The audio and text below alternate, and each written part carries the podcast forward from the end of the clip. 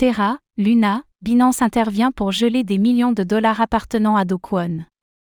Selon les autorités locales, Dokwon ne possède aucun bien pouvant être saisi en Corée du Sud.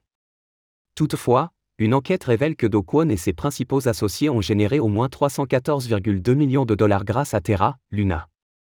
Bien que l'argent ne soit pas sous la juridiction des autorités sud-coréennes, Binance aurait accepté de coopérer avec la police locale pour aider à geler les fonds.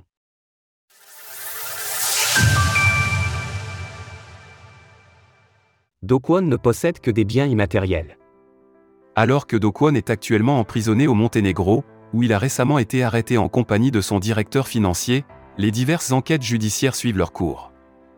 Ainsi, selon les autorités locales, Dokwon ne posséderait aucun bien pouvant être saisi en Corée du Sud.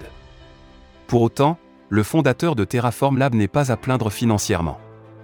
Effectivement, une récente enquête révèle que Do et ses principaux associés auraient généré au moins 414,5 milliards de wons en profit grâce à Terra, Luna, ce qui équivaut à environ 314,2 millions de dollars.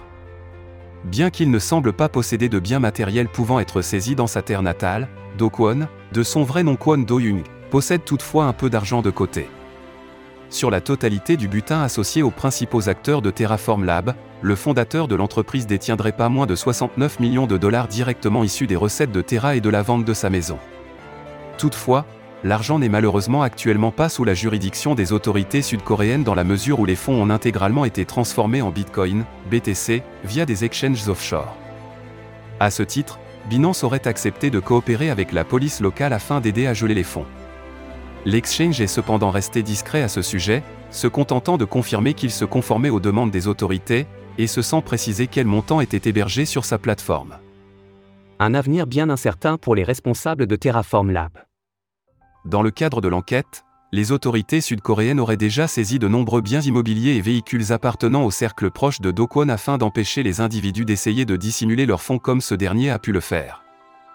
Il ne reste plus qu'à espérer que l'arrestation de Do permette enfin de démêler le vrai du faux concernant l'effondrement de Terra, qui aura résulté en plus de 40 milliards de dollars de pertes pour les investisseurs, puisque le projet hébergeait de crypto-monnaies parmi les dix plus capitalisées du marché, à savoir l'UST et le Luna, qui ne valent désormais plus rien.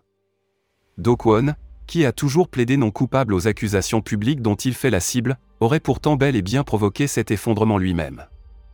Comme le soulignait Fatman Terra au mois de décembre dernier, Terraform Lab aurait massivement vendu des centaines de millions d'UST quelques jours afin la chute du stablecoin algorithmique, pour le moment.